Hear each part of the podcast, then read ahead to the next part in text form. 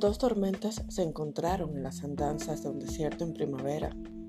Dos volcanes a punto de erupción chocaron de frente y sus lavas no sabían el camino correcto para fluir en paz y al mismo tiempo convergir entre lo tórrido de sus fuegos. Dos pericos, con cantos sublimes, escucharon su voz y no supieron descifrar el misterio del sonido que los hacía a ambos especiales.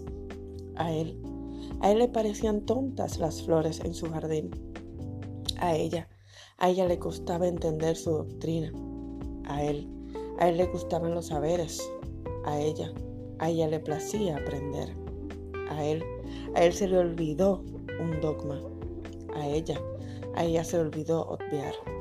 Y en sus mares no tuvieron el chance de darse cuenta que ambos podían pintar con colores de emociones sonrientes un rinconcito de sus vidas, la cual fue la causante de hacer cruzar sus líneas, aun cuando el lápiz no tenía tinta, aun cuando el cuaderno no estaba en blanco y a él, a él le faltó lo que le sobraba a ella en sus intenciones.